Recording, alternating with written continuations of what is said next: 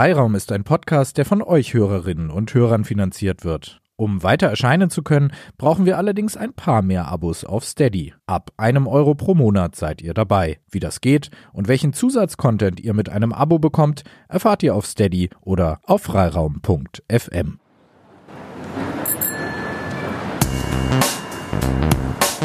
Freiraum. Der Podcast, der für sich spricht. Mit Fragen, die wir schon immer stellen wollten, an Menschen, mit denen wir schon immer mal schnacken wollten. Live aus Bremen. Freiraum, Folge Nummer 4, der Podcast vom Presseclub von Bremen 2 und dem Weser-Kurier. Sonst hier gern mal Justus, Justus Wilhelm, den haben wir heute verbannt in die Ecke als Technikboy. Wir sind nämlich eigentlich ein Viererteam, also es gibt noch Julius und Lisa und eben mich, Tina Fee Möbus. Ich bin äh, Reporterin bei Radio Bremen und ich bin im Vorstand vom Bremer Presseclub. Und äh, ich freue mich jetzt, dass ich das erste Mal das Mikro schwingen darf äh, für den Freiraum, für den Podcast. Und noch mehr freue ich mich über unseren Gast, über Lydia Binnecke. Hallo.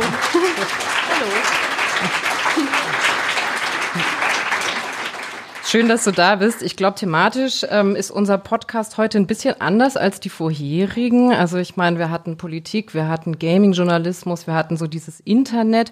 Und heute sprechen wir ganz viel, naja, über Psychopathen und Psychopathinnen, über Gewaltfantasien, über Morde, Verbrechen, Sadisten, die ganze Palette. Und deines Metier ist nämlich eigentlich das, was ja so als vermeintlich Böses betitelt wird. Du bist Kriminalpsychologin, du arbeitest mit Gewalt- und Sexualstraftätern zusammen und du bringst eben auch populärwissenschaftliche Bücher raus, die zu Bestsellern werden.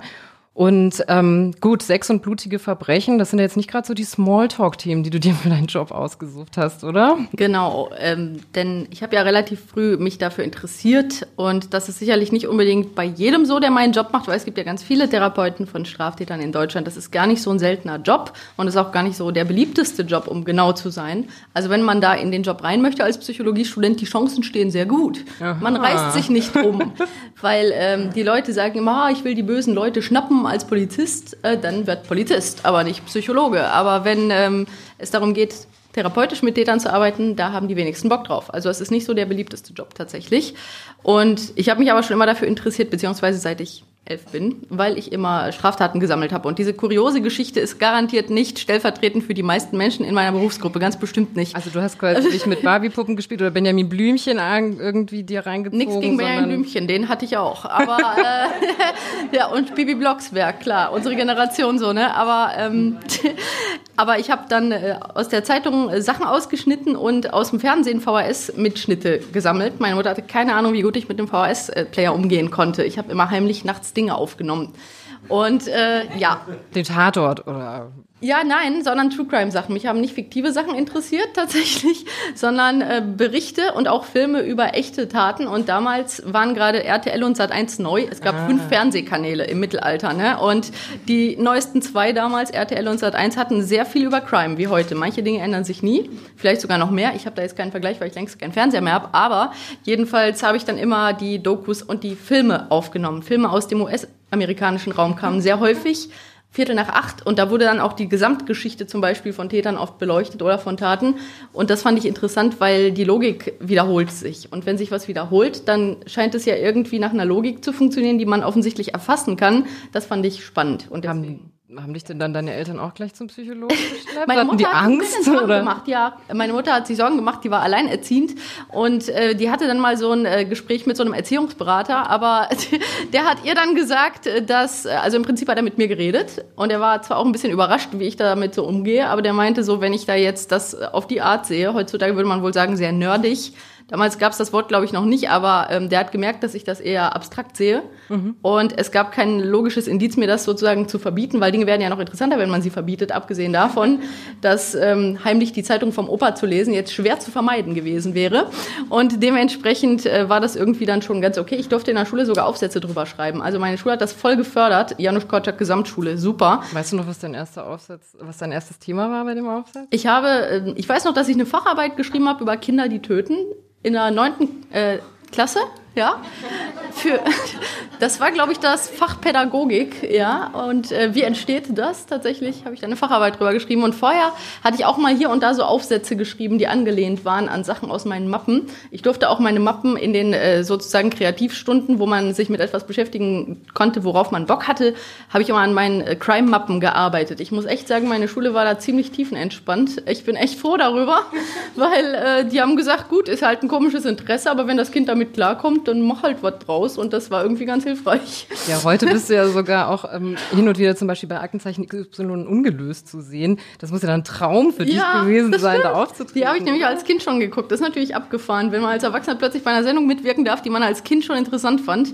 Und äh, tatsächlich ist mir das eine große Ehre, dass ich da mitwirken darf in der Sondersendung einmal im Jahr, wo eben Verbrechen, die aufgeklärt wurden, unter anderem mit Hilfe der Sendung nochmal beleuchtet werden. Das ist schon irgendwie ziemlich äh, interessant für mich jetzt plötzlich da auch mal bei zu sein. Ja, super. Mord ist also nicht Ja. nur dein Hobby, sondern Mord ist auch dein Beruf. Und ich meine, wenn ich auf deine Internetseite gucke, ja, du hast so viele Termine, du tourst richtig mit deinen Vorträgen, mit deinen Büchern, Lesungen, du tourst jetzt hier auch zum Podcast Ja. nach Bremen. Manchmal hilfst du auch unseren Podcast-Kollegen von Hoaxilla, also Ja. dem skeptischen Podcast aus Hamburg, Genau. mit und bist da sowas wie eine Profilerin. Ja, wir machen immer die Crime-Folgen. Das sind auch Freunde privat Genau. von mir und das passt super. Ja, und ähm, das heißt, du bist mega viel unterwegs. Ich glaube, du bist ein Workaholic. Und wie viel Zeit bleibt denn da eigentlich noch für den klassischen Job als Ja, Kriminalpsychologe? 30 Stunden die Woche und das ist mir auch wichtig, denn ich habe meinen Hauptberuf und den würde ich niemals äh, da irgendwie weiter reduzieren, sondern die 30 Stunden die Woche mache ich meine Kernarbeit und zwar Straftätertherapie, sowohl in einer sozialtherapeutischen Anstalt, also in einem speziellen Gefängnis für Sexual- und Gewaltstraftäter, da bin ich seit 2008. Damals habe ich ein Praktikum gemacht, 2009 habe ich mein Diplom gemacht. Und dann durfte ich da erst ehrenamtlich mitarbeiten und später habe ich dann als externe Therapeutin eine Gruppe übernommen für Gewaltstraftäter, also wo Menschen Tötungsdelikte begangen haben oder auch in der organisierten Kriminalität drin waren und oft lange Karrieren von verschiedenen äh, Straftaten hinter sich haben. Und dann bin ich noch in der Ambulanz in einer anderen Stadt im Ruhrgebiet. Und in der Ambulanz gibt es alle Arten von Sexualstraftätern. Also alles, was es unter Sexualstraftaten gibt, wird da auch behandelt. Und Ambulanz heißt, dass die aus dem Gefängnis schon entlassen sind und in der Nachbetreuung sind. Da gibt es äh, spezielle Programme. Also bei uns in NRW nennt man das Kursprogramm für besonders ähm, rückfallgefährdete Straftäter. Die werden dann in so Kategorien eingeteilt und ähm, wir arbeiten dann mit der Polizei zusammen. Und die sind nicht freiwillig bei uns, sondern die werden halt auch kontrolliert und überwacht und so weiter. Und äh, man kann auch rausfliegen aus beiden Therapieinstitutionen, wo ich tätig bin, fliegen Menschen auch aus dem Programm, wenn sie sich inhaltlich zum Beispiel verweigern. Also wenn sie die ganze Zeit nur was von alles ist super und ich äh, habe überhaupt keine Probleme und ich bin ganz friedlich erzählen, dann ist ganz klar, dass das unauthentisch ist. Also ein Beispiel dafür, dass das eine inhaltliche Mitwirkungsverweigerung wäre. Also dein Job ist letztlich die Therapie dieser Menschen. Ja. Ganz, also ganz klassisch, Ja, ja. sage ich mal in Anführungszeichen. Wir haben Gruppen- und Einzeltherapien. Also im Gefängnis bin ich im Leitungsteam der Gewaltstraftätergruppe, in der Ambulanz bin ich in zwei Gruppen für Sexualstraftäter und dann habe ich auch noch Einzelklienten und ich bin in Diagnostiken auch drin. Wir haben nämlich in der Ambulanz auch noch einen Jugendbereich für jugendliche Sexualdelinquenten, wie wir das nennen. Das sind also äh, Menschen unter 21, die im Jugendstrafrecht halt verurteilt werden und verschiedene Sexualdelikte begehen und die haben eine eigene Abteilung bei uns. Da mache ich viel bei den Diagnostiken mit. Ja, also die 30 Stunden die Woche mache ich immer Dienstag, Mittwoch, Donnerstag, a 10 Stunden. Da arbeite ich also wirklich jeden Dienstag, Mittwoch, Donnerstag 10 Stunden und am Freitag bis Montag, äh, an den langen Wochenenden mache ich alles andere. Ah ja, okay. Aber ich meine, letztlich, weiß ich nicht, dann sitzt du da mit Menschen, die vielleicht andere vergewaltigt haben oder diese Fantasien haben. Ähm, und ich meine, wie kommt man da selber damit klar, sich davon abzugrenzen dann auch? Also Das ist eine sehr nachvollziehbare und sehr häufig gestellte Frage, logischerweise. Und ich würde mal bei mir sagen, dass das ja schon immer so war, dass ich das abstrakt gesehen habe. Und ich glaube, sowas abstrakt zu betrachten ist sehr hilfreich, wenn man die ganze Zeit sich nur emotional damit beschäftigen würde, wie furchtbar das alles ist, würde man diesen Job ja nicht machen. Aber ich habe auch viele Freunde, die zum Beispiel Polizisten, Gerichtsmediziner, Rettungssanitäter sind, so, äh, also Menschen, die auch mit schlimmen Dingen zu tun haben. Und ich glaube auch, dass die während ihres Jobs und auch danach nicht die ganze Zeit darüber nachdenken dürfen, wie tragisch das eigentlich ist. Ich glaube, in jeder dieser Berufsgruppen, von denen es ja viele gibt, muss man halt irgendwie sich distanzieren, emotional und rational damit umgehen, sonst würde man ja an dem Beruf zerbrechen. Und wahrscheinlich muss man so eine gewisse Grundfähigkeit dazu mitbringen einfach. Und die hatte ich halt schon früh. Okay, du bist also nicht eine Person, die direkt weinen muss, wenn jemand in dem Film stirbt oder wenn jemand irgendwie abgestochen wird, sondern du kannst das gut von, deiner, von deiner persönlichen Psyche ab. Ja, ja, weil ich mir mhm. immer denke, es ist ganz klar, dass auf der Welt furchtbare Dinge passieren, ganz schlimme Dinge. Und das weiß ja jeder, ne? Und trotzdem denken wir ja nicht alle jeden Tag darüber nach, wie viel Leid es gibt, obwohl wir wissen, es gibt ganz viel Leid, aber wir können ja nicht die ganze Zeit darüber nachdenken, wie schlimm das ist und uns da emotional die ganze Zeit fallen lassen in dieses Leid der Menschheit. Und ich glaube, im Prinzip so ähnlich, nur ähm, auch im Job wende ich dieses Prinzip an. Ich weiß, es ist halt so und ich muss mal gucken, wie ich daran arbeiten kann, dass es weniger Leid gibt. Weil Straftätertherapie ist immer Verbrechensprävention. Das ist ja, was unseren Job ausmacht. Das ist machen das wir auch ja. Dein, dein, deine Motivation gewesen zu sagen, so, ich möchte da Menschen retten? Also ich, ich möchte Verbrechen verhindern. Und ich weiß, dass wenn man nicht versucht, wissenschaftlich an die Sache ranzugehen, dann kann man ja auch keine Präventionsprogramme entwickeln. Zum Beispiel wissen wir heutzutage, was man schon bei Kindern und Jugendlichen beachten muss, wenn die auffällig sind oder wenn die in einer Umgebung aufwachsen, die destruktiv für ihre Persönlichkeitsentwicklung ist. Da kann man schon viel mehr als früher machen, um die Entwicklung zur größeren Wahrscheinlichkeit, Straftäter zu werden, zu verhindern.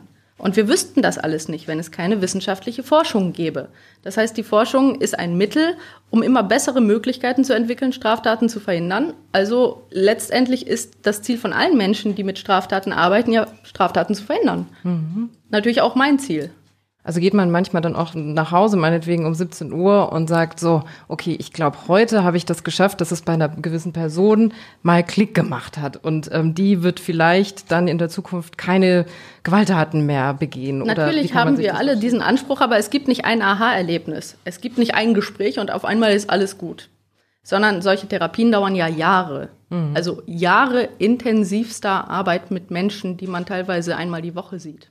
Aber man lernt diesen Menschen und seine Lebensgeschichte und seinen Lebensweg sehr intensiv kennen, bei denen die es wirklich bis zu Ende durchziehen. Und was wir alle in diesem Job sicherlich immer erfreulich finden, ist, wenn jemand sich nach Jahren meldet und sagt, mir geht's gut und ich habe immer noch keine Straftaten begangen. Das krasseste, was mir passiert ist, ist, dass ein Täter mal nach ein paar Jahren mit seiner Frau und seinem Kind im Babywagen so ankam und sagte, schauen Sie mal, ich habe mein Leben im Griff, danke nochmal. Und das ist natürlich, das sind so die Positivbeispiele, wo, wo es offensichtlich Sinn macht. Und natürlich gibt's auch die Beispiele, wo wir sagen müssen, wir brechen das jetzt ab, die Therapie. Ich habe oft genug negative äh, Sachen schreiben müssen und gesagt, so, der wirkt nicht inhaltlich mit. An dieser Stelle ist für mich die Therapie beendet. Dann geht es zurück zum Bewährungshelfer zum Beispiel in der Ambulanz und der muss das dann sozusagen dem Gericht rückmelden und das Gericht entscheidet dann, was mit dem passiert. Das heißt so. aber auch, dass du ja ein Stück weit auch eine Richterin mit bist. Geht das eigentlich alles nach dem Schema F oder ist das sehr individuell mit den einzelnen Leuten, mit denen du zusammenarbeitest? Weil letztlich gibt's doch immer eine Fehlermarge, oder? Also dass um man genau sagt, okay, die Person, da habe ich jetzt doch irgendwie, die hätte ich doch anders eingeschätzt, als es dann eigentlich am Ende war. Also unsere Erfahrung ist tatsächlich, dass äh, meistens unsere Prognose, wenn sie negativ ausfällt, sich dann auch bestätigt, wobei wir die dann ja schriftlich auch fixieren. Wir haben da mit vielen Kollegen drüber geredet. Ähm, dass wir eigentlich äh, sehr häufig den Eindruck haben, dass wenn wir sagen, das wird schief laufen und es dann an die Juristen zurückgeben, dass sich das dann auch häufig bestätigt. Und es ist nicht subjektiv. Es ist ja nicht so, die Leute denken immer, ja, du redest mit jemandem und dann sage ich so, ja, du bist ja voll nett, du redest ja voll nette Sachen, so, ich denke jetzt, du bist harmlos. Das denken die Leute immer. In Wirklichkeit, und das habe ich in dem Buch ähm, Auf dünnem Eis, was jetzt hier irgendwo durch die Gegend gereicht wird, da habe ich ein ganzes Kapitel dazu geschrieben, dass das alles viel komplizierter ist. Und das ist das Problem. In Wirklichkeit ist es komplizierter, als man sich so vorstellt. Und es gibt objektive Risikokriterien und auch Risikoevaluationsinstrumente, wie es in äh, Fachdeutsch heißt.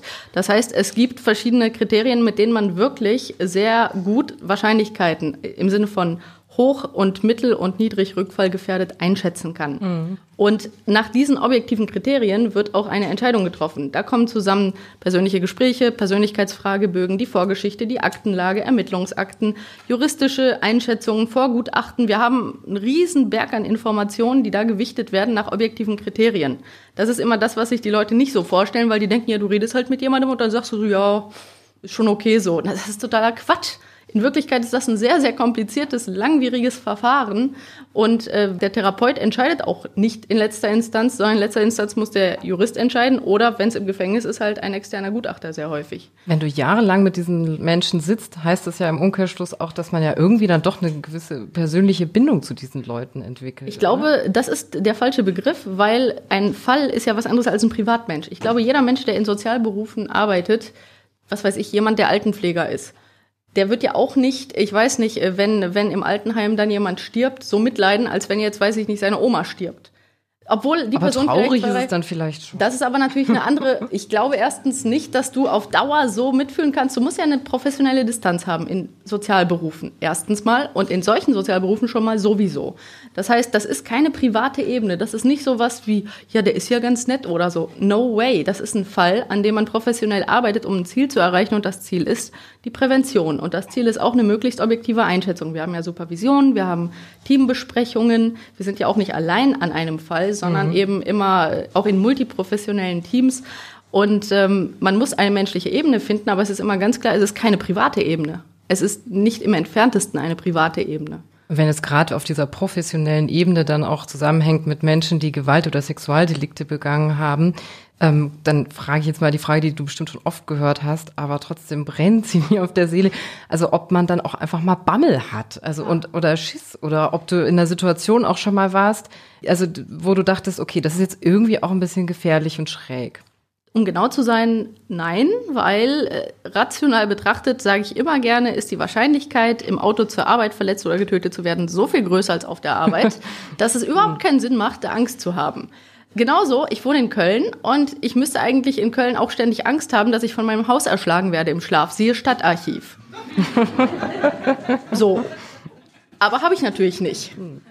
Also objektive Risikoeinschätzungen sind ja nicht nur mein Job, sondern die interessieren mich auch. Und objektiv betrachtet ist dieser Job nicht besonders gefährlich. Mhm. Es gibt aber auch nirgendwo die ultimative Sicherheit im Leben. Einfach nirgendwo. So viel ist auch klar. Aber objektiv betrachtet gibt es keinen vernünftigen Grund. Vielleicht explodiert der Presse jetzt nicht gleich, ja, wer weiß. Also objektiv mhm. betrachtet ähm, muss ich viel mehr Angst haben, weil ich so viele Kilometer im Jahr im Auto zurücklege. Das heißt, da werde ich sehr viel eher vielleicht mal irgendwas Schlimmes erleben im Auto als auf meinem Job. Und deswegen, weil ich immer alles versuche, sehr rational zu sehen, sehe ich keinen vernünftigen Grund, um bei der Arbeit in irgendeiner Form Ängste zu haben, die objektiv betrachtet so unangemessen wären. Mhm. Ja, stimmt eigentlich. Also ich merke schon, du bist da sehr pragmatisch unterwegs. Ähm, ja. Gibt es denn eigentlich, also ich meine, du bist ja jetzt sehr bekannt, gerade auch durch deine Bücher und Vorträge. Gibt es auch Leute, die sagen, ha, hey, dich kenne ich doch. Ja. Und, und ich meine, wie reagierst du dann? Hilft dir das in der Therapie oder ist das eher schädlich? Oh, ähm, ja, das ist ein bisschen äh, unterschiedlich. Also die meisten versuchen sich da zurückzuhalten. Und äh, wenn die sowas mal aufbringen, die Klienten, wie wir sie nennen, dann sage ich eher, okay, das ist jetzt aber hier eine andere Geschichte sozusagen. Und für die meisten spielt das auch keine große Rolle, weil ganz ehrlich, die meisten Straftäter haben auch keinen äh, naja, keine Freude daran, in einer Therapie zu sein, das ist unangenehm. Sie müssen unangenehme Fragen beantworten, sie müssen über Dinge nachdenken, die nicht schön sind, über ihr Leben, über ihre Schwächen und das ist halt, Therapie ist sehr anstrengend, sehr unangenehm und die haben ganz andere Sorgen, als ob die mich mal irgendwie im Fernsehen sehen. Ganz ehrlich, da haben die ganz, ganz andere Issues, die sehr viel wichtiger sind während einer Therapie. Deswegen spielt es meiner Erfahrung nach keine wirkliche Rolle. Mhm. Ja. Okay, gut. Aber äh, gerade weil du gesagt hast, die haben so viele Issues, ähm, hast du das Gefühl auch, dass Leute, die, äh, die solche Verbrechen begangen haben, so ein Stück weit auch Reue empfinden können? Also ich weiß, man kann es nicht verallgemeinern, aber so in der Tendenz. Also manche ja, manche nein. Und das versuche ich in den Büchern auch zu erklären. Es gibt ja Menschen, die wirklich sehr gewissenlos sind. Und das geht häufig einher mit dem, was wir hier eben eine Psychopathie nennen würden, was ein Konstrukt ist, was eigentlich nur Risikomerkmale beschreibt, die in einer Person stark ausgeprägt zusammenkommen. Aber es gibt ganz viele Menschen, die Taten begehen, die echt schlimm sind, die nicht komplett gewissenlos sind per se. Und das ist eigentlich das viel Interessantere, dass Menschen, die durchaus über eine Gewissensinstanz auch gefühlsmäßig verfügen, dass die häufig rational, äh, also so Verzerrungen in ihrem Denken einbauen. Kognitive Verzerrungen nennen wir das. Mhm. Es gibt dann Rechtfertigungskonstrukte für die Tat, die das Gewissen überbrücken. Okay. Und wenn wir diese Rechtfertigungskonstrukte anfangen in der Therapie immer mehr auseinanderzubröseln und die dann irgendwann ungeschönt auf die Tatsachen schauen, dann tut's richtig weh. Und das ist eigentlich äh, wichtig im therapeutischen Prozess bei der großen Zahl derjenigen, die prinzipiell über eine Gewissensinstanz verfügen. Und es gehört zur Therapie eben diese Konstrukte aufzubröseln. Das heißt, es ist eigentlich interessant, dass Menschen mit einem Gewissen durch bestimmte Gedankenkonstrukte dieses Gewissen wirklich ausschalten können.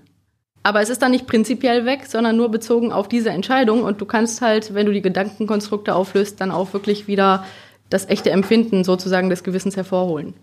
Okay, aber sozusagen, du hast gerade auch Psychopathie und Psychopathen angesprochen. Ich meine, was macht ein Psychopathen aus? Ne? Also ist wahrscheinlich eine sehr geringe Empathiefähigkeit erst. Unter anderem, also wenig äh, Mitgefühl. Bin aber ich eine Psychopathin vielleicht? Man weiß es nicht. Aber das fragen die Leute auch nee, immer. Das ist nämlich so eine klassische ja. Frage, die mein Psychologe mir stellt. Du ja. sag mal, ich habe da so ein Problem, kannst ja. mir mal helfen? Ja, ja, genau, ähm, genau. Aber mir ging es auch so, als ich deine Bücher gelesen habe, so, äh, über Psychopathinnen zum Beispiel. Ne? Da geht es ganz viel dann auch darum, weiß ich nicht, eine Frau, die sich eigentlich total alleine fühlt, die Liebe sucht und gut, die geht dann so weit und killt ihre Kinder, weil sie denkt, so kann sie die Liebe ihres Partners irgendwie für sich gewinnen. Mhm. Ich würde nicht sagen, dass ich mich damit identifizieren konnte. Ja. Aber, ja. aber mit dem Thema Eifersucht, Liebe, Schmerz und nicht allein sein wollen, kann sich ja jeder äh, irgendwie identifizieren. Und dann habe ich mich schon zwischendurch so gefragt, ja, okay, muss ich jetzt vielleicht auch mal irgendwie so eine Therapie? Also das ist dann so der erste ähm, Effekt, den ich so hatte, wenn ich, als ich in deine Bücher geblättert hatte. Mhm. Aber vielleicht wollen wir einen Schritt zurückgehen und erstmal fragen, was macht im Grund,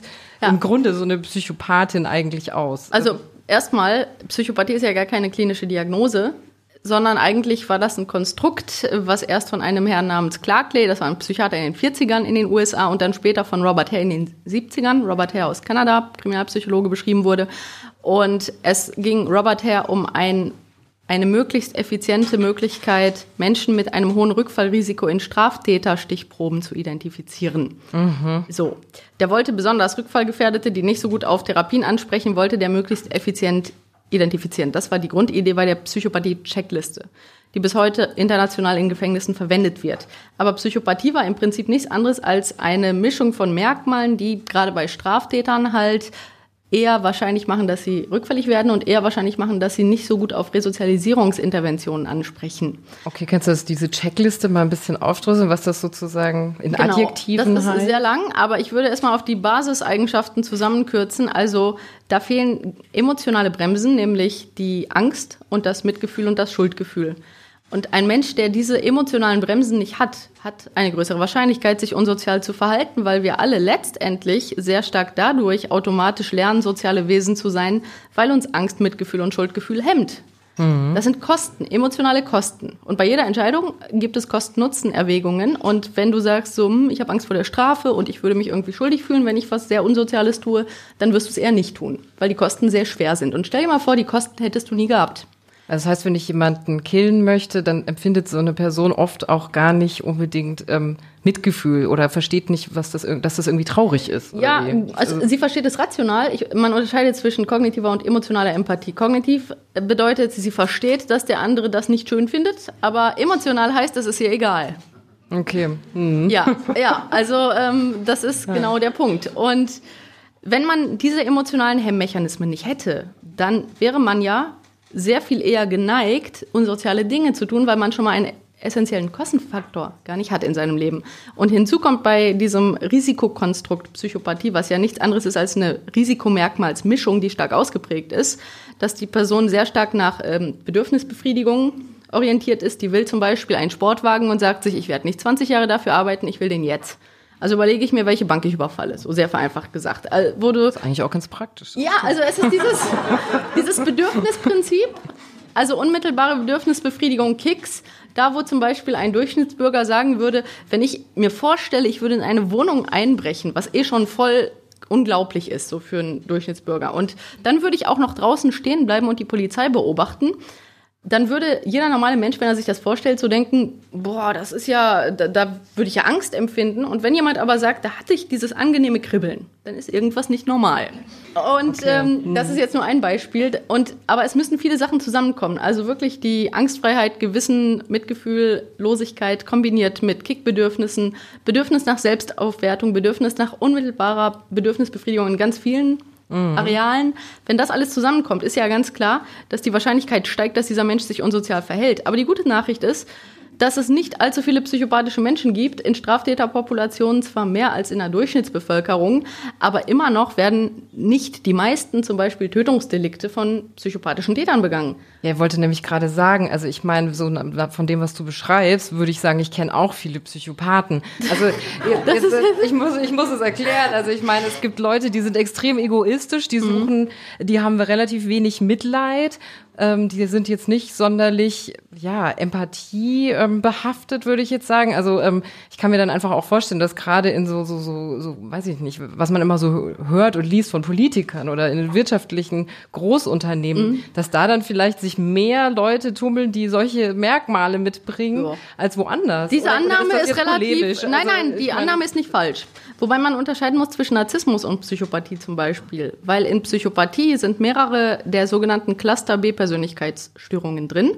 Da sind Persönlichkeitsstörungen wie Narzissmus ist da meistens mit drin, antisoziale Persönlichkeitsstörungen. Antisoziale sind Menschen, die halt sehr gewaltaffin, sehr angstfrei, sehr bedürfnisorientiert sind. Aber es ist eine Mischung. Wenn jemand mehrere dieser Persönlichkeitsstörungen in sich aufweist, erhöht das den Psychopathiewert.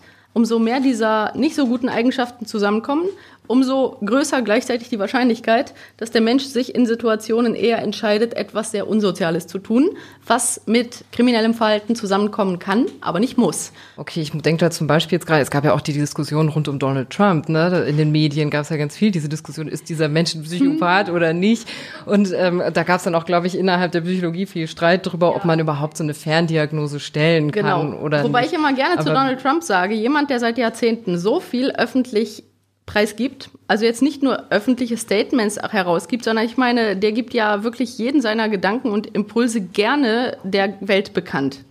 Nicht erst seit es Twitter gibt. Ich meine, der hat sich ja auch äh, Reality-TV-mäßig und so weiter, also der hat sich schon seit Jahrzehnten will ja. er sein Leben komplett öffentlich leben, in jeder Facette seines Lebens. Und natürlich gibt er damit ein großes, großes Datenmaterial preis. Und jemand, der also so viel Datenmaterial hätte so mancher Psychologe gerne über seine Klienten, ganz ehrlich. So viele Jahrzehnte von Verhaltens-, Äußerungs-, Gedanken-, Gefühlsbeobachtungen. Und ich sage mal so, das Datenmaterial zu ihm ist nicht klein. Mhm. Und deswegen ist die Frage, ähm, ist das nicht eigentlich schon etwas, worauf man äh, Schlüsse ziehen kann? Jemand, der seit Jahrzehnten bestimmte Gefühls- und Gedanken- und Verhaltensmuster zeigt, Natürlich kann man aus kontinuierlichen Gefühlsgedanken und Verhaltensmustern über Jahrzehnte gezeigt Ableitungen schließen. Und deswegen gibt es ja auch ein Buch darüber im englischsprachigen Raum, wo eben Experten sich dazu geäußert haben. Ich würde es nicht so weit gehen zu sagen, dass Donald Trump fähig dazu wäre, dann andere Menschen direkt umzubringen. Du sagst, Psychopathen oder Psychopathinnen sind nicht gleich Mörder. Ähm, was ist denn da der Punkt, wo man sagt, okay, da wandelt sich das. Also um genau zu sein, die allermeisten das sage ich auch immer gerne beim Vortrag, Menschen mit einem hohen Psychopathiewert haben gar nicht einen Tötungsdrang. Die Leute denken immer, psychopathische Menschen hätten einen Tötungsdrang wegen Hannibal und Dexter und so fiktiven Figuren, die halt gerne psychopathische Killer sind. Und Serienmörder sind tatsächlich mhm. häufig psychopathisch. Aber ganz, ganz viele Menschen, die Tötungsdelikte begehen, haben keinen hohen Psychopathiewert. Also es gibt auch ganz viele Menschen, die Tötungsdelikte begehen, weil sie halt ihr Gewissen überbrücken mit irgendeiner Rationalisierung. Hätte die Person nicht das und das getan, dann müsste ich die nicht töten. Hätte die Gesellschaft nicht dies und jenes, wäre ich nicht in dieser und jenen Situation von der bösen Welt hineingedrängt worden in dieses Unrecht, mhm. dann müsste ich ja nicht so. Das heißt, ganz viele Menschen, die Tötungsdelikte begehen, überbrücken ihr Gewissen und sind nicht prinzipiell überall gewissenlos. Und ganz viele psychopathische Menschen begehen keine Tötungsdelikte, weil sie einfach kein intrinsisches Bedürfnis nach Tötungsdelikten haben. Sie hätten aber weniger Probleme damit, diese zu begehen. Nur wenn es sich für sie nicht als lohnend zeigt, dann tun sie das halt nicht. Das heißt, ein Tötungsbedürfnis muss nicht mit Psychopathie einhergehen. Das heißt aber auch, dass du in der Therapie wahrscheinlich guckst, dass du den Leuten Anreize gibst, dass es sich für sie rational nicht lohnt. Ja, auf alle Menschen bezogen, genau. In letzter Instanz haben Menschen ja was zu gewinnen durch Therapien, nämlich, dass sie eben lernen, anders mit sich umzugehen, damit sie dann in Freiheit leben können. Zum Beispiel, erstens, die meisten Menschen, die in so einer Straftätertherapie sind, möchten erstmal nicht so gerne reden, weil es halt unangenehm ist und weil sie keine Lust haben, wie gesagt, über sich und ihr Leben zu reflektieren. Und dann gerade Beispiel, manche Menschen, die Vergewaltigungen begehen, sagen, sie hätten nie damit gerechnet, dass sie das getan hätten. Also einige von mhm. ihnen äh, machen das und sagen so, wow, das hätte ich nie gedacht. Es gibt auch Menschen, die Tötungsdelikte begehen und sagen, das hätte ich nie gedacht, dass ich jemals an so einen Punkt kommen würde. Und da sagen die aber, ja, ich brauche keine Therapie, das das passiert mir nie wieder. Das ist schon mal das Erste. Es passiert mir nie wieder. Das ist sag, total passiv, ne? Das passiert mir Täter nie wieder. Täter sagen fast immer am Anfang, okay. es passiert mir nicht. Mm. Unbewusst distanzieren okay. sie sich davon. Und ich kann fließend Englisch, Deutsch und Polnisch und Täter in allen Sprachen tun diese Passivform, äh, also benutzen die Passivform. Ah, und das ist für das dich schon ein Indiz zu wissen, so, okay, ja. diese Person empfindet da nicht irgendwie eine aktive Rolle für sich. Genau, so. unbewusst mhm. distanzieren sich Menschen von ihren Taten. Das ist der Klassiker. Es passiert nicht. Und wenn wir in der Gruppentherapie sind und neu Neuer da sitzt und der diesen, die anderen fangen schon an zu grinsen und sagen, ja, ja, passiert. Und dann so, was sagen wir hier? Ich tue es nicht wieder, nicht, es passiert mir nicht wieder. Ich sage, passieren tut Regen. Aber nicht eine Straftat, so, ja. Also, das ist die eine Sache, dass ja. sich die Menschen immer distanzieren von ihren Taten.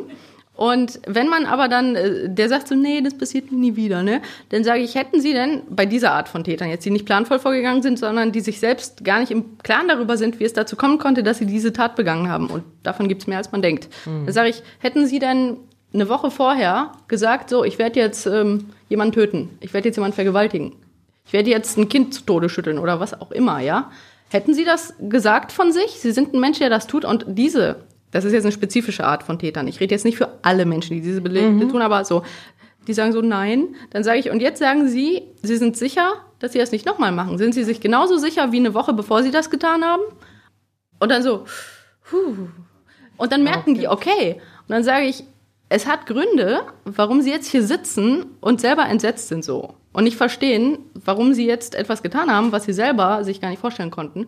Und ich sage, entweder wir arbeiten dran oder sie können selber nicht ausschließen, ob sie das nochmal tun. Und raten Sie mal, wie lange sie dann weggesperrt sind. Weil ganz ehrlich, hm, dann, dann haben sie verdammt, verdammt, verdammt, verdammt lange Zeit, vielleicht bis zum Ende ihres biologischen Lebens, äh, bis sie dann äh, sozusagen verstanden haben, was Sache ist. Also es gibt verschiedene Methoden, an die Leute ranzukommen und Therapiemotivation aufzubauen. Ja, okay. Und eine große Motivation ist zu sagen, ja, guck mal, wenn du jetzt sozusagen keine Reue zeigst, dann könnte es noch länger dauern. Ähm, wenn wir jetzt aber auf, die, auf das Thema Psychopathen dann nochmal zurückkommen, auch wenn das jetzt nicht unbedingt die Hauptleute sind, ja. die, die die Morde begehen. Mhm. Ähm, du hast ja ein Buch geschrieben, das war über das weibliche Böse. Ja. Da drängt sich natürlich die Frage auf, warum Frauen anders sind äh, als Psychopathinnen als Männer. Ich habe das Buch geschrieben, weil nach dem ersten Buch auf dem Eis die Psychologie des Bösen, in dem es stark um Psychopathie geht, was ist das wissenschaftlich und ähm, welche Gefühlsgedanken und Handlungsmuster gehen damit einher, das, davon halte das auf dem Eisbuch. Und dann haben die Leute mal gefragt, ist das bei Frauen anders? Und die Frage kam wirklich, wirklich häufig, sowohl bei meinen öffentlichen Vorträgen als auch eben von Lesern. Und dann mhm. habe ich gedacht, das scheint ja viele Menschen zu bewegen. Also, schreibe ich mal ein Buch drüber. Ich schreibe mal ein Buch drüber. Also man kann ein bisschen Einfluss nehmen auf meine Buchprojekte, indem man ganz häufig mhm. Fragen stellt, tatsächlich. Und die Wissenschaft hat da relativ lange das Thema vernachlässigt. Das erkläre ich hier in dem Buch auch historisch so ein bisschen. Ich habe den Weg so nachgezeichnet der wissenschaftlichen Forschung. Das wurde lange stiefmütterlich behandelt, weil man fälschlicherweise dachte, es gibt fast keine Frauen, die psychopathisch sind und das kann man vernachlässigen sozusagen. Und man hat dann auch die Psychopathie-Checkliste von Robert Hare benutzt, um mhm. in Frauengefängnissen zu gucken, ja, wie viele sind denn hier mit einem hohen Psychopathiewert? Also es, übrigens, die Checkliste funktioniert ja nicht so, sie sind Psychopath ja oder nein, sondern man kann einen Psychopathiewert zwischen 0 und 100 Prozent erreichen. Ah. Und erst ab 75 Prozent Bisschen dieser, verrückt. genau, da wären wir bei, mhm. bei der, die Menge macht das Gift-Problematik. Viele Menschen sind mal egoistisch, viele Menschen sind vielleicht auch ähm, ein bisschen eitel oder Manche mögen auch Abenteuer, aber ein Element macht nicht Psychopathie, mhm. sondern viele Elemente gleichzeitig stark ausgeprägt macht das Problem. Deswegen ein Psychopathiewert von mehr als 75 Prozent. Ab da würde ein Straftäter als psychopathisch ausgeprägt gelten. Und der durchschnittliche nordamerikanische Mann hat nicht mehr als 9 Prozentpunkte. Also, und da gibt es eine große Bandbreite mhm. dazwischen. Auf jeden Fall zurück zu den Frauen. Mit der Checkliste in Frauengefängnissen hat man dann erstmal gesagt, hier gibt's ja ganz wenige, die mehr als 75 Prozent erreichen. War ja schon immer klar, Frauen sind einfach die besseren Menschen. Und ähm, großer Irrtum soweit. Also das ist eine andere Thematik. es ist definitiv so, dass äh, Männer mehr Gewalt- und Sexualstraftaten begehen als Frauen. Gar keine Frage. Streitet niemand ab. Überhaupt nicht. Aber man kann natürlich nicht schlussfolgern, dass es bei Frauen nicht auch eine Dunkelziffer von Frauen gibt, die sehr schlimme Dinge tun und die sich teilweise auch Rollenklischees zunutze machen. Mhm. Und gerade bei weiblicher Psychopathie hat man dann irgendwann festgestellt, dass die Checkliste von Robert Hare nicht geeignet ist, um die festzustellen, weil die hauptsächlich an Männern entwickelt wurde. Und man kam dann irgendwann durch Forschung drauf, dass weibliche Psychopathie andere Schwerpunkte hat in Auffälligkeitsbereichen. Was sind das, das habe ich Schwerpunkte? In dem Buch erklärt, genau. Also die weiblichen Täter, die benutzen weniger körperliche Gewalt, weniger sehr dominantes und explizit bedrohendes Verhalten. Es gibt zwar auch solche Fälle, die habe ich auch in dem Buch, aber viele Frauen mit einem erhöhten Psychopathiewert nutzen Rollenklischees und äh, inszenieren sich entweder als Helferin oder als Opfer oder so, hilf mir, rette mich oder halt, äh, ich helfe euch und bin für euch da und fängt dann an, Informationen zu sammeln und Leute zu manipulieren, um die dann auszunehmen, finanziell, emotional, wie mhm. auch immer. Also die nutzen mehr Manipulation und emotionale Gewalt also auch Erpressungen unter Druck setzen und wenn äh, Straffälligkeit, dann gerne Betrugsdelikte, wohingegen der männliche Psychopath mehr körperliche Gewalt einsetzt, zum Beispiel mehr Raubdelikte begeht, mehr explizit Körperverletzungen. Stumpfer. Ja, also ja, körperliche versus emotionale Gewalt, mehr Manipulation versus mehr dominantes, explizit sozusagen bedrohliches Auftreten. Da gibt's verschiedene Stilmittel. Okay, ich habe ja extra zur Vorbereitung gestern Nacht noch Basic Instinct ja, angeguckt. Sehr schön. Ich weiß nicht, ob ihr diesen Film im Publikum auch kennt. 90er Jahre hat Sharon Stone bekannt gemacht als gefährliche Mörderin, mhm. irgendwie äh, Catherine Tremell. Und ähm, klar, man denkt sich so, man sieht hier einen Hollywood-Film und das ist total realitätsfern. Ja. Aber du hast in deinem Buch auch hin und wieder, also du, du beziehst dich oft auf Filme, auf Serien oder auf Romane oder das sowas. Stimmt. Würdest du sagen, irgendwie, weiß ich nicht, so, so ein Film wie Basic Instinct ist total Hollywoodesk und fertig oder ist sowas tatsächlich realitätsnah? Ja, das ist tatsächlich ein Teil meines äh, weibliche Psychopathie-Vortrags. Das ist witzig, weil ich immer gerne darauf zurückkomme, auf Basic Instinct. Der kam ja kurz nach dem Schweigen der Lämmer in die Kinos. Und ich glaube schon, dass die Macher sich gedacht haben, was wäre, wenn Hannibal Lecter sexy und eine Frau wäre? Bam war Basic Instinct erfunden. also so ein bisschen Grundgedanke. Und die Dame, die hat viele Psychopathie-Eigenschaften, gar keine Frage, weil damals in Hollywood dieses Psychopathie-Konzept, was durch Robert Hare und auch das FBI sehr bekannt geworden ist, in der Zeit der 80er spezifisch, wurde dann eben auch von Hollywood sehr stark aufgegriffen.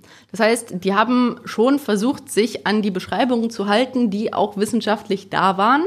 Und jetzt ist aber bei ihr auffällig, dass sie zum Beispiel im Gegensatz zum Hannibal sehr stark sexualisiert auftritt.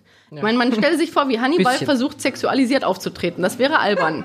Entschuldigung. Ja, genau. Das ist albern. ähm, und äh, bei ihr ist dieses sexuelle Manipulieren, aber auch das Beziehungsmanipulieren und das soziale Manipulieren ja sehr stark im Vordergrund.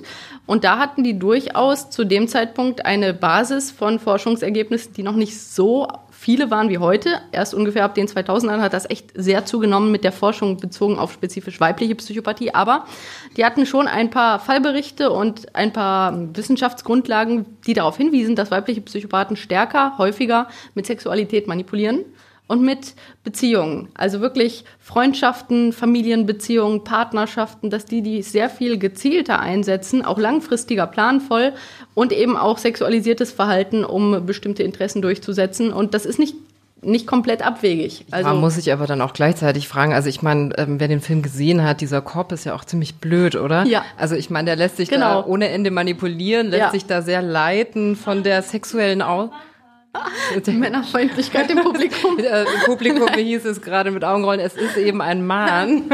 Aber ich weiß nicht, ob so ein Kopf wirklich ähm, im echten Leben auch auf sowas reinfallen das würde und sich ins Quatsch schleifen würde. Aber worauf mhm. ich hinaus will, ist ja eigentlich, dass man ja auch oft sehr weiß ich nicht, ähm, gehörige Menschen stoßen muss, um sich so manipulieren zu lassen. Also treffen sich doch dann zwei unterschiedliche Psychen und passen dann irgendwie zusammen. Nicht unbedingt, manchmal aber nicht immer. Also es kommt drauf an, weil du rechnest ja, was sich alle psychopathischen Menschen zunutze machen, egal ob männlich oder weiblich und noch nicht mal explizit, dass sie den bösen Masterplan aushecken, sondern bei Learning by Doing.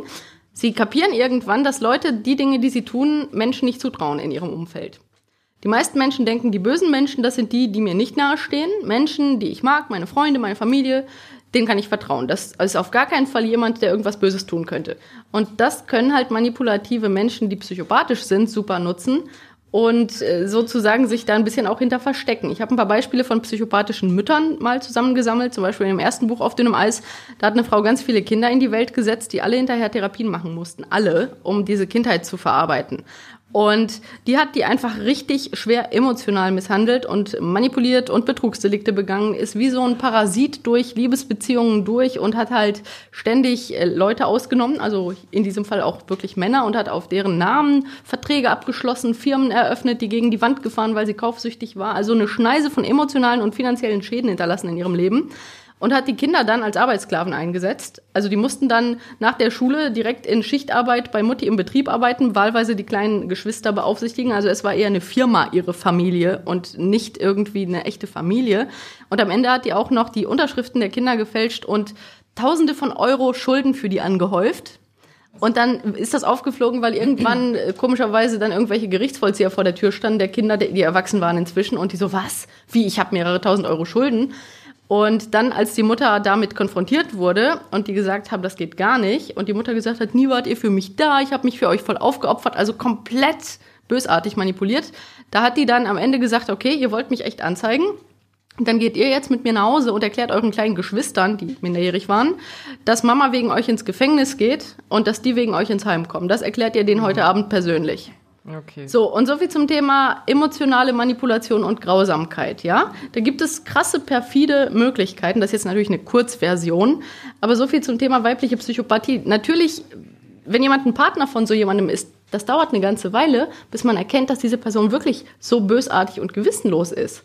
Also selbst deren Kinder haben Therapien machen müssen, um zu verstehen, was ist eigentlich mit der los? Weil die war natürlich nicht immer böse, manchmal war die total nett weil die die weiter manipulieren wollte, damit mhm. die für die Dinge tun. Das heißt, es ist nicht so, dass die Menschen irgendwie naiv wären oder irgendwie besonders schwach wären, sondern wenn jemand ein guter Manipulator ist, dann kann es echt jeden erwischen, muss ich ganz ehrlich sagen. Ja, und was ist schon normal? Also ich meine, ja. in jedem von uns stecken ja ein paar Macken. Klar, Menschen sind also alle. Böse ist wahrscheinlich relativ banal, oder? Das ist so, eine Erkenntnis, die du bestimmt aus deinen jahrelangen Arbeit mal, schon äh, gezogen hast. Genau. Ne? Was also, ist böse? Also um genau zu sein, ist das Ausmaß. Böse ist ja für mich ein eine, eine Entscheidung zu einer Handlung, wo die eigenen Interessen deutlich über die Interessen anderer gestellt werden und bewusst in Kauf genommen wird, dass die andere Person geschädigt wird. So, das ist meine Definition von böse. Du sagst, ich will etwas, ich weiß, ich werde einem anderen Menschen damit echt schaden, es ist mir egal, ich will mein Ding durchziehen. Und wie gesagt, nicht nur psychopathische Menschen treffen solche Entscheidungen, sondern auch viele Menschen, die an Rationalisierungen haben. Und jeder Mensch trifft ja manchmal eine egoistische Entscheidung. Das heißt, man müsste das quantitativ bemessen, anhand des erzeugten Schadens mhm. oder anhand der Gewissenlosigkeit. Zum Beispiel ist jemand, der etwa einen großen Schaden anrichtet, aber dabei ein Gewissen hat. Sagen wir mal, böses Beispiel. Jemand ist betrunken, denkt nicht drüber nach, fährt abends auf der Landstraße, übersieht ein Fahrrad, tötet eine junge Frau. Krass. So, ist er jetzt mehr oder weniger böse als jemand, der komplett gewissenlos in einen Supermarkt geht, der Kassiererin die Knarre an den Kopf hält und äh, die Kohle mitnimmt und rausgeht und die Kassiererin hat den Rest äh, ihrer Lebenszeit ein Problem, ihren Job auszuüben und hat eine posttraumatische Belastungsstörung. Hm. Wer ist jetzt böser? So, es Wenn man wollte, könnte man dann sagen, dass die Dunkelziffer wahrscheinlich ziemlich groß ist von Leuten, die irgendwie dann doch emotional Leute erpressen und in einem, in einem Bereich, der eigentlich schon ähm, straffällig wäre, oder? Das also Problem ist erstens emotionale Gewalt, da das strafrechtlich anzugehen, ist eher schwierig. Und ich glaube, das Ausmaß ist entscheidend. Mhm. Weil zum Beispiel nehme ich auch gern das Beispiel von einer Dame in meinem Buch, die halt im Gefängnis saß, weil sie auf ihre drei Kinder geschossen hat, weil sie den Weg frei machen wollte für ihren Lover. Und dann sitzt die. Aber warum macht man das? Ja, okay, gut. Ja. also. So, ne? Die hat auch ganz viele andere Auffälligkeiten gehabt. Ich habe das sehr ausführlich beschrieben, weil ich halt wollte, dass man versteht, wie die Entwicklung dieser Persönlichkeit hin zu diesen Entscheidungsfindungen überhaupt entstanden ist und dass man das rational in einem gewissen Ausmaß auch nachvollziehbar machen kann, ohne es zu entschuldigen weil die weiß, sie tut etwas, was nicht in Ordnung ist, also ist sie verantwortlich. Trotzdem sind die Eigenschaften, die sie entwickelt hat, anhand ihrer Biografie gewissermaßen ein bisschen besser verständlich, wenn man das Gesamtbild betrachtet. Auf jeden Fall hat die dann eine Liste mit Eigenschaften ihrer früheren Freundin, Nachbarn und Arbeitskollegen ihrem Anwalt übergeben. Und hat gesagt, so, du sollst die jetzt manipulieren, damit die für mich aussagen. Ist ja eh schon mal krass so, ne? Also so eine kleine Persönlichkeitsprofilliste ihrem Anwalt geben und dann folgende Schwächen haben die Leute. Und dann schrieb die da unter anderem, ja, da ist so eine ältere Dame, die war immer ganz nett zu mir, die war meine Nachbarin. Wenn ich mich mit meinem Mann damals gestritten habe, dann bin ich manchmal zu der rüber und dann war die ganz lieb zu mir und da konnte ich auch mal pennen. Die ältere Dame hat ihren Ehemann verloren, weil der war halt chronisch depressiv, der hat sich dann erhängt zu Hause. Das war sehr traumatisch für die Frau, klar. Also, lieber Anwalt, gehst du hin und sagst der, dass ich jetzt hier in U-Haft so ein bisschen depressiv bin und die will doch nicht noch jemanden durch Erhängen verlieren, oder? Ja, okay, das so. sind aber doch dann auch super intelligente Leute. Das ja, ist ja wie auf einem Schachbrett. Also exakt. so viel darüber nachdenken, wie ich was zu tun habe, damit es dann funktioniert. Das ist der Punkt, das ist nicht normal, mhm. diese Art der langfristigen Planung. Aber da würde man sagen, welcher Mensch, der normal empfindet, fände das nachvollziehbar? Also das Ausmaß der Gewissenlosigkeit, das ist doch intuitiv äh, over the top. Also merklich nicht das, was man im Alltagsleben von einem Menschen erwarten würde. So. Ich merke gerade, uns rennt schon wieder die Zeit Uah. total weg. Und ich wollte doch mit dir noch über Schmuddelkram reden. Also du, jetzt haben wir so viel über Morde und Gewalt gesprochen. Ja gut, wir bleiben so ein bisschen im Genre, sage ich mal. Also du hast ja auch ein Buch geschrieben über Sadisten.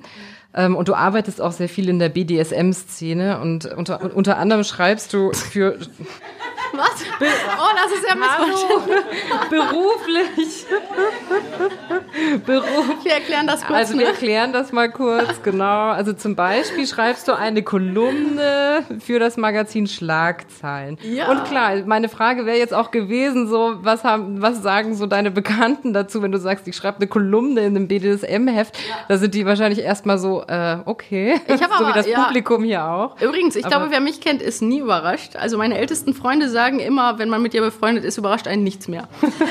Aber äh, in der Tat war das äh, die, der Ursprung meiner Diplomarbeit. Also wie absolut unspektakulär ist das denn? Ich habe mir gedacht, worüber schreibe ich in meiner Diplomarbeit? Eigentlich wollte ich über Menschen mit Tötungsfantasien schreiben. Da meinte aber mein Betreuer so, fang doch mal mit was Kleinerem an, ist nur eine Diplomarbeit. Ja. Und dann habe ich gesagt, gut. Äh, und dann habe ich bei der äh, sozusagen äh, Grundlagenforschung habe ich mich mit, mit Sadismus beschäftigt, weil gefährlicher Sadismus, ja, bei Sexualstraftaten, zum Beispiel auch bei Tötungsfantasien, mit denen ich mich später beschäftigt habe, ausführlich, eine große Rolle spielen. Da ist mir aufgefallen, dass Sadismus, das Wort, überhaupt nicht sehr spezifisch in der Wissenschaft aufgedröselt wird, nämlich in die gefährlichen, also die wirklich Leute vergewaltigen und töten aus einer sexuellen Zielfantasie heraus, versus die einvernehmlichen Sadisten, die einvernehmliche Sachen machen mit Partnern, die da Spaß mit haben.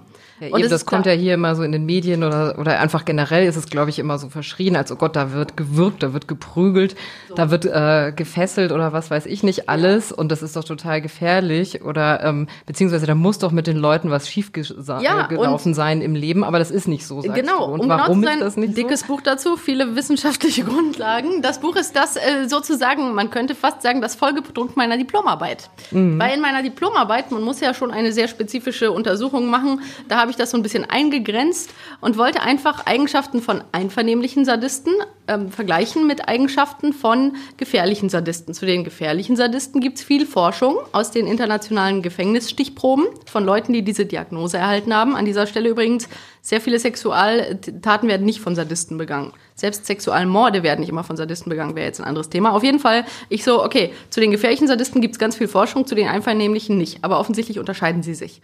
Warum gibt es dazu keine Forschung? Ist immer super, in etwas anzufangen zu forschen, wo es quasi gar keine vernünftigen Daten zu gibt. Und der einzige in Deutschland, der bis dahin, bis zu meiner Diplomarbeit, etwas dazu gesagt hat, war Peter Fiedler aus Heidelberg.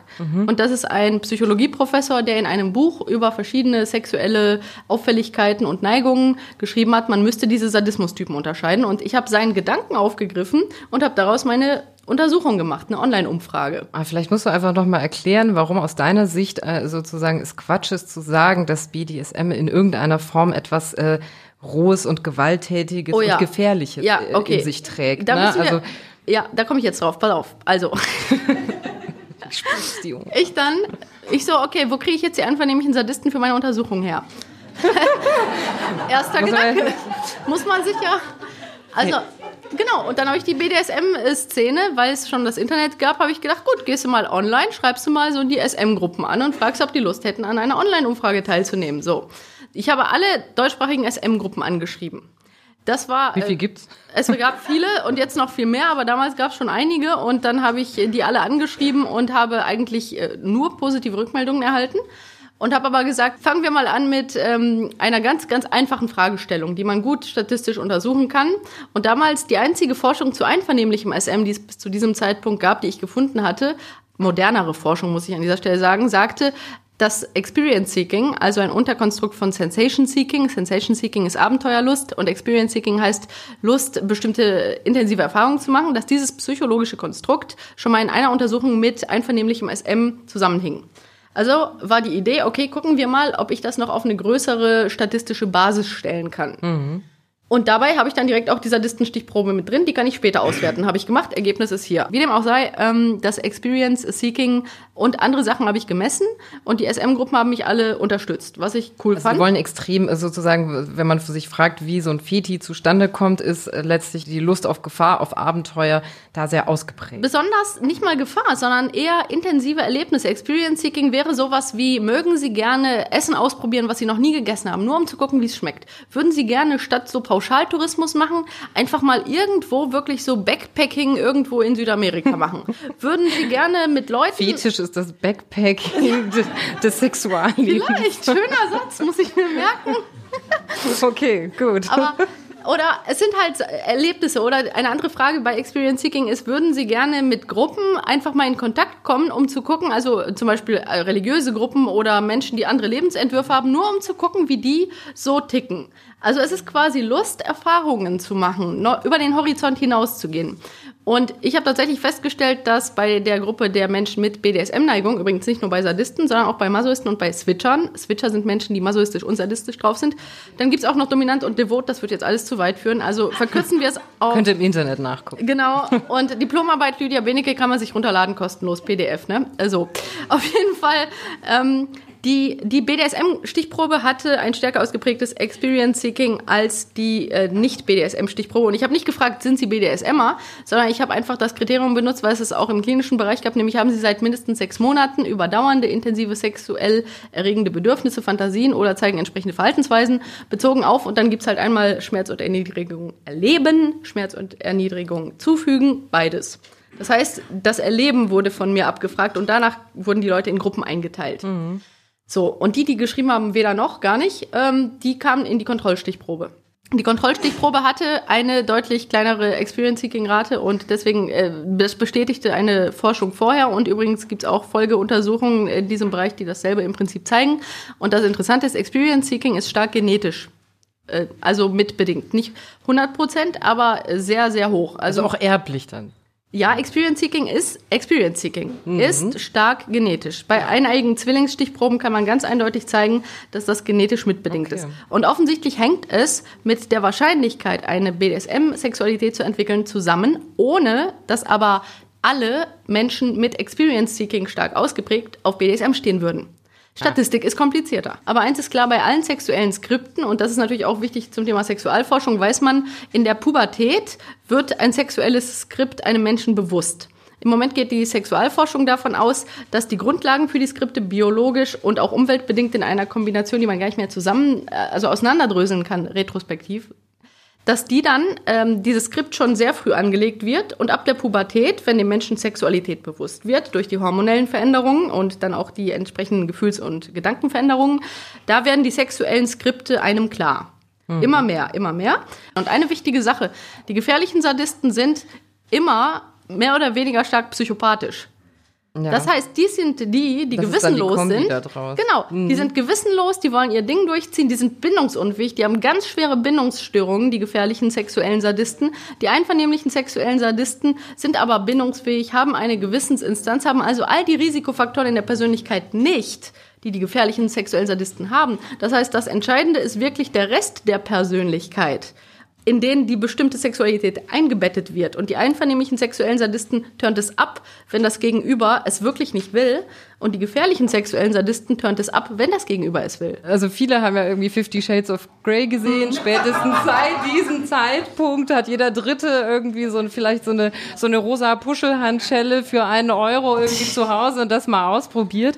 Und ähm, du hast ja sozusagen durch deine ganzen Studien viel Kontakt in die BDSM-Szene. Was haben die denn eigentlich zu diesem Film gesagt? Könnten ja sagen, Mensch, ist ja schön, dass mal drüber gesprochen wird, oder fanden die eher das total schrecklich? Nee, also eigentlich ist es komplett unrealistisch. Ich sage immer, das hat so viel mit BDSM zu tun wie Inspector Gadget mit Polizeiarbeit. Also das ist so. Ah. Ja, und äh, ich habe ja einen langen Vortrag zu Sadismus. Da kommt das ausführlich vor, warum das Schwachsinn ist, warum es unrealistisch ist und warum dieser Typ dringend eine Behandlung braucht, aber auf gar keinen Fall einvernehmlicher Sadist ist, ja. Aber das ist äh, ein Vortrag. Ja. Enttäuschte Menschen zu Hause legen jetzt ihre Puschel wieder Mega sorry. in die Schublade. naja, gut. Ich wollte ja mit dir, Lydia, nochmal über die Faszination True Crime sprechen, also die Faszination von wahren Verbrechen. Mhm. Gestorben wird ja immer irgendwie im Leben, würde ich sagen. Das der Tod ist so ein ständiger Begleiter von uns, aber er ist in vielen Magazinen, auch in Podcasts oder Fernsehsendungen auf Hochglanz poliert und dieses Genre boomt ohne Ende. Mhm. Du fühlst ja auch Säle mit deinen Vorträgen über Sadismus Sadisten oder über das Böse, ähm, was auch immer. Da gibt's dann eben Frauenmörder aus Alaska oder Serienkiller von nebenan aus Hinterdupfing oder italienische Sektenanführer. Da gibt's eigentlich die ganze Palette. Und ähm, gibt, also ich frage mich da immer die ganze Zeit, ob wir eigentlich hier in so einer Wohlstandsgesellschaft leben, so dass dann eigentlich daher diese Faszination rührt? Oder was ist da so dein äh, Tipp aus deiner beruflichen Erfahrung? Warum zieht das so? Garantiert gibt es viele Gründe, die zusammenspielen. Und deswegen glaube ich auch nicht, dass es einen Faktor gibt. Was mich sehr ärgert, ist, dass es nicht gute Forschungsergebnisse dazu gibt, weil es keiner erforscht. Und wenn es keine vernünftige Forschung gibt, dann kann man nur spekulieren und Spekulationen sind immer doof. Mhm. Deswegen bin ich auch immer so, warum forscht nicht mal jemand dazu und macht vielleicht eine Psychologie-Bachelor- oder Masterarbeit zum Thema, warum finden Menschen True Crime interessant? Fände ich super, wenn wir da mal Daten hätten, die verlässlicher wären als das, was bisher so ähm, da ist, nämlich fast gar nichts. Und ich glaube einfach, die Leute sind unterschiedlich. Also manche haben vielleicht ähm, einfach ein Interesse für, äh, für gruselige Themen. Ich frage mich auch, wie groß da die Überschneidung ist zwischen True Crime und einfach Krimi-Interessierten. Das ist garantiert nicht sozusagen dieselbe Stichprobe, aber sicher gibt es ja auch Überlappungen, wo jemand vielleicht, weil er fiktive Krimis interessant findet und gerne mal Tatort guckt, vielleicht auch mal auf die Idee kommt, sich dann auch mal ein True Crime-Buch zu kaufen. Mhm. Und dann gibt es bestimmt Menschen, die hauptsächlich True Crime interessiert sind. Vielleicht, äh, also viele, die mit mir reden, sagen, sie interessieren sich für, warum tun Menschen was. Also ganz klar dass True Crime äh, für sie eine Antwort geben soll auf die Frage nach, wie kommt ein Mensch dazu, etwas zu tun, was vom eigenen Erleben sehr weit weg ist. Verbrechen wecken Emotionen. Emotionen erzeugen Aufmerksamkeit. Deswegen gucken Leute an der Autobahn, wenn da ein Unfall war, immer genau hin. So, also das ist ja auch vollkommen irrational, dass sich da Schlangen bilden. Aber trotzdem gibt es so evolutionäre Mechanismen, die halt gefährliche Situationen da die Aufmerksamkeit drauf lenken, weil sie wiederum mit Emotionen assoziiert sind. Du bist ja wirklich unglaublich präsent in den Medien auch, mit deinen Einschätzungen, mit deinen Analysen oder mit deinen Büchern. Gibt es denn eigentlich auch Leute, also aus den Psychologenkreisen, die, da, die das kritisieren, die sagen, hey, du kannst doch jetzt nicht hier immer irgendwelche Ferndiagnosen abgeben? Relativ wenig aus meiner äh, eigenen näheren Berufssparte, weil ich habe ja zwei Institutionen mit multiprofessionellen Teams, was ich schon mal ganz cool finde. Und mir ist immer ganz wichtig, was zumindest meine Arbeitskollegen, meine Direkten, ähm, von dem halten, was ich so mache. Wir diskutieren das auch. Und eigentlich sind die d'accord mit mir, weil die auch ganz genau wissen, dass ich immer ein bisschen vorsichtig bin, wenn wenig Informationen da sind. Aber dann kann man sagen, es gibt statistische Untersuchungen zu Delikttyp XY. Im Einzelfall muss man gucken, ob diese statistische äh, Anwendung sich jetzt hier bewahrheitet oder nicht. Also es gibt Wahrscheinlichkeitsrechnungen, die kann man anwenden. Aber du und greifst ja auch in deinen Fällen so ganz konkrete, also in deinen Büchern mhm. ganz konkrete Fälle auf und akribisch genau beackerst du die. Aber du ja. hast ja oft mit Leuten gar nicht selber gesprochen, genau. sondern das sind ja da teilweise auch Fälle aus dem, weiß ich nicht, 18. Jahrhundert oder so. Ja, das ne? Schöne ist, dass Tätertypen, dass die sehr gut erforscht sind inzwischen und dass wir eben diese Kategorien haben und mit diesen Kategorien kann man halt bestimmte Fälle schon ganz gut einordnen. Außerdem, warum ich gerne US-Fälle nehme, ist, dass die USA sehr freizügig sind mit Personendaten, was ich ehrlich gesagt nicht so gut finde. Ich bin froh, dass Europa nicht so mit Personendaten umgeht wie die USA. Also du kannst da einfach komplette Urteile, Gutachten, ähm, Videos aus Ermittlungsverfahren kannst du offiziell über deren Seiten in verschiedenen Bundesstaaten abrufen. Mhm. So, das ist krass. Und ich persönlich bin nicht ein Freund dieser Art von Umgang mit Persönlichkeitsrechten, aber da das nun mal Fakt ist, kann man anhand solcher umfassenden Informationen, die ganz legal öffentlich zugänglich gemacht werden, in äh, so einem Land zum Beispiel, kann man dann natürlich sehr vieles sagen, weil man ja sozusagen die Aktenlage legal von denen bekommt. Und darauf basierend kann man natürlich äh, bestimmte Dinge einordnen, wenn man dann noch die statistischen Erkenntnisse der Tätertypen hinzuzieht. Okay, aber dann also theoretisch könnte ich mich ja dann auch in so eine, in so eine, also nicht in eine Analyse unbedingt machen. Dafür bin ich fachlich nicht zu fit. Aber ich könnte quasi auch genauso die, die Infos sammeln und dann zusammenfassen. Ja. Und ich denke dann immer, okay, manche sagen doch bestimmt, okay, so eine Ferndiagnose ist wie Horoskop lesen oder ist das Quatsch? Ja, das ist natürlich Quatsch, weil erstens Horoskope überhaupt nicht funktionieren. Ich bin nämlich bei der Gesellschaft. Was? Ich bin Wassermann. Ja, mega sorry, aber es funktioniert überhaupt nicht. Gehen Sie auf die Homepage der Gesellschaft zur wissenschaftlichen Untersuchung von Parawissen Wissenschaften, Schleichwerbung. Da bin ich im Wissenschaftsrat. und äh, wir beschäftigen uns unter anderem damit, dass äh, Horoskop und Astrologie nicht funktionieren. So, mega sorry für alle, die dran glauben. Aber ähm, das ist eine andere Thematik. Aber in Wirklichkeit ist es das wissenschaftliche Einordnen hat ja immer mit vielen, vielen äh, Quellen zu tun. Zum Beispiel schau dir mal für meine Kapitel äh, die Quellenverzeichnisse an. Also ich muss immer sagen, ich ordne das ein vor bestimmten Erkenntnissen, vor statistischen Erkenntnissen und auch äh, sozusagen die Grundlagen, die ich habe. Das heißt, das Datenmaterial ist nichts anderes als zum Beispiel, wie es wäre, wenn du eine, äh, eine Begutachtung nach Aktenstudium machst, was ja gemacht wird. Mhm. Weil wenn es nicht gemacht würde, dann würden ja ganz viele Menschen von ihrem Anwalt geraten kriegen, sagen sie nichts, dann gibt es kein Gutachten. Das ist natürlich Quatsch. Das heißt, auch das ist ja keine Magie, sondern es ist nichts anderes als angewandte Statistik. Okay. Also angewandte Statistik, das ist halt äh, ein bisschen dröge und kein Wunder, dass Psychologen drei Semester intensiv Statistik, also zu meiner Zeit noch gemacht haben, das hat noch zugenommen seither. Aber wenn man versteht, wie das funktioniert, dann muss man halt sozusagen begründen, auf welchen gesicherten Erkenntnissen man denn dies oder jenes einordnet. Und ich habe immer ziemlich äh, fette Wissenschaftsteile in den Büchern, die das, glaube ich, relativ plausibel illustrieren. Das ist echt abgefahren. Ich meine, ich nehme so ein bisschen aus unserem Gespräch auch mit, alles hat in irgendeiner Form ein System. Also klar sind die Menschen Individuen und haben ihre individuellen Hintergründe, aber so ein Raster dafür kann man trotzdem in vielen Fällen anlegen. An welchem Thema oder an welchem Raster arbeitest du denn gerade eigentlich? Also ja. Also was, womit bist du gerade beschäftigt? Gibt es bald ein neues Buch oder? Das auch, aber das ist noch Aha. geheim, deswegen darf ich da nichts ah, zu sagen. Wir sind doch unter uns. Wie das immer so ist, genau. man hat so Geheimhaltungsklauseln, wenn man Bücher schreibt tatsächlich. Hm. Aber nicht das Oberthema darf. Nee, nee. Der Titel zum Beispiel. Sagen wir so. Die äh, psychologischen Themen werden nie zur Neige gehen, weil Menschen so facettenreich sind, dass es natürlich unendlich viele verschiedene spannende psychologische psychologische Aspekte in der Menschheit gibt und auch bei Kriminalpsychologie. Aber eine Sache, mit der ich mich beschäftige, ist während äh, der Tätigkeit in der GWUP, die ich gerade erwähnte, da bin ich sehr intensiv mit dem Thema Satanismus, Verschwörungstheorien gerade aktiv. Und da kann man ein Video sehen, wenn man irgendwie GWUP und dann, ich glaube, Skepcon Lydia Benecke eingibt. Da gibt es ein Video, wo auch ein Mordermittler aus Braunschweig bei uns bei der letzten äh, Skepcon mit sozusagen per Video äh, zugeschaltet wurde. Und wir haben ein bisschen beleuchtet, dass es halt da leider einige Probleme gibt mit Menschen, die erzählen, ja, ich werde regelmäßig von Satanisten entführt und die Polizei beobachtet das Haus über Wochen, steht da im Hausflur und dann heißt es, ja, ich bin gerade im Satanistenkeller und die Frau sitzt in ihrem Wohnzimmer und ähm, sitzt nicht im Satanistenkeller. Und das ist jetzt kein total bizarrer Einzelfall, sondern solche Fälle gibt es. Und deswegen gibt es wahrscheinlich auch das Mysterium, dass es viele Sekten gibt, oder wie? Um genau zu sein, nee, das Problem ist hier, das hat damit in Wirklichkeit nur rudimentär zu tun, dass Menschen mit bestimmten Auffälligkeiten Dinge, die sie aus Medien haben, manchmal in ihre Auffälligkeiten einbauen. Aha. So gab es zum Beispiel in den 80ern vermehrt Menschen mit unterschiedlichsten psychologischen Schwierigkeiten, die wirklich glaubhaft erklärt haben, dass sie von Außerirdischen sexuell missbraucht wurden, wo wir vielleicht heute schmunzeln. Das ist aber nicht für die Betroffenen lustig gewesen. Die haben das teilweise vollkommen authentisch so erinnert und litten darunter, weil damals in den Medien sehr stark diese, es könnte ja sein, das Außerirdische doch und Roswell und so. Das heißt, bestimmte Medieninhalte beeinflussen manchmal bestimmte Symptombereiche die von, von Menschen. Quasi die Medien, das, die da kursieren. Ne? Das heißt, ja, es gab mhm. eine Zeit, da waren es dann irgendwie die KGB-Agenten, weil alle Angst hatten vor den bösen KGB-Agenten, die es natürlich tatsächlich gibt. Bei den UFOs wurde dann eher so klar, na ja, die gibt es wahrscheinlich so nicht. Also die Wahrscheinlichkeit, dass der jetzt wirklich regelmäßig von Außerirdischen auf einem Raumschiff missbraucht wird, ist jetzt nicht so groß. Und dann bei diesem Satanismus-Thema sagen die Leute, aber es gibt ja Satanisten. Ja, tatsächlich gibt es Menschen, die sich Satanisten nennen. Das Problem ist nur, wenn tatsächlich überall hunderte von Menschen ähm, missbraucht und getötet werden, wie es teilweise diese Annahmen wirklich aussagen, auf der ganzen Welt, Hunderttausende äh, im Grunde genommen seit den 50ern, dann ist es sehr unwahrscheinlich, dass das nie aufgefallen ist.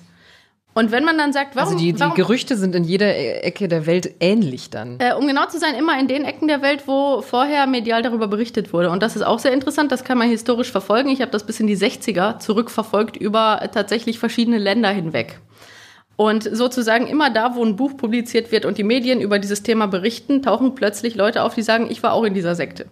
Interessanterweise nie vorher. Immer erst danach. Und das Problem ist, es gibt ganz viele Sekten, die sexuellen Missbrauch betreiben, sogar Sekten, in denen Tötungsdelikte begangen werden. Die kann man aufdecken.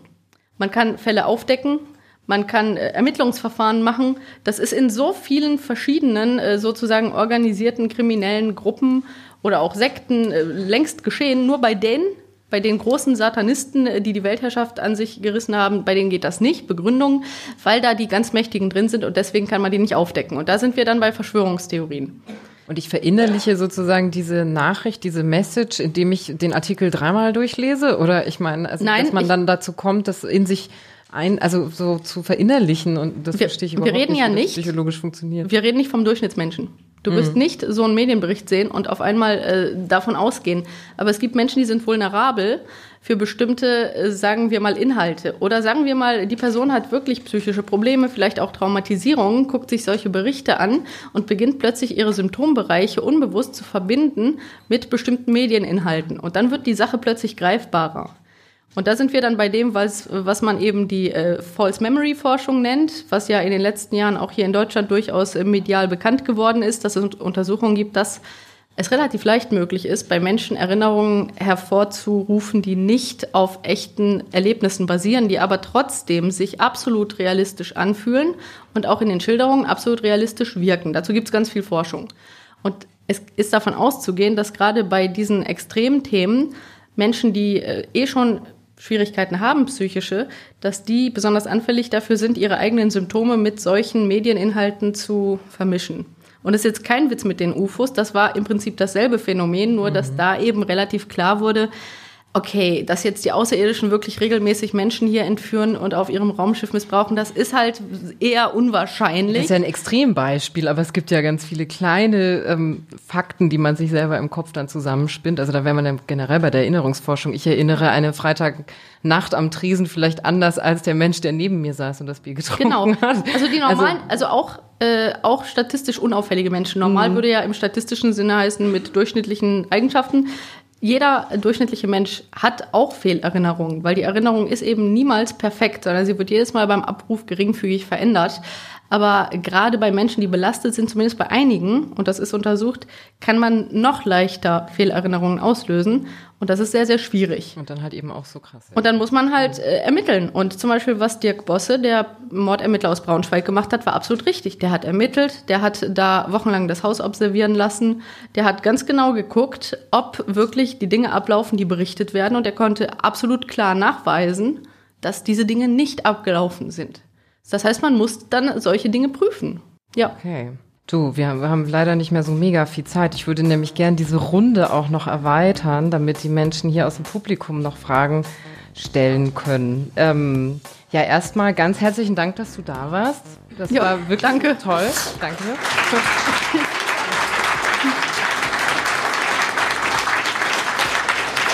ähm, ja, den nächsten Freiraum, den gibt's dann wieder hier im Presseclub auch. Dann mit meiner Kollegin Lisa. Ich weiß nicht, ob ich sie hier. Ja, ist, ist äh, anwesend, oder? Ja. Äh, Sie spricht mit der Feministin und Autorin Theresa Bücker. Da ist sie zu Gast im Presseclub. Ende Juni ist das dann. Das genaue Datum und das Ticketing gibt's dann bald auch auf unserer Seite auf freiraum.fm. Den Freiraum-Podcast hört ihr überall, wo es Podcasts gibt. Wenn euch gefällt, was wir machen, dann gebt uns doch eine Bewertung bei iTunes oder der Podcast-App eurer Wahl. Das erhöht unsere Sichtbarkeit und motiviert uns weiterzumachen. Wenn ihr uns einen Audiokommentar schicken wollt, geht auf unsere Homepage freiraum.fm. Dort findet ihr auch die Show Notes und den Link zu unserer Steady-Unterstützerseite. Allen Spendern, die den Freiraum ermöglichen, ein großes Dankeschön. Freiraum. Auf den Punkt und dann noch weiter.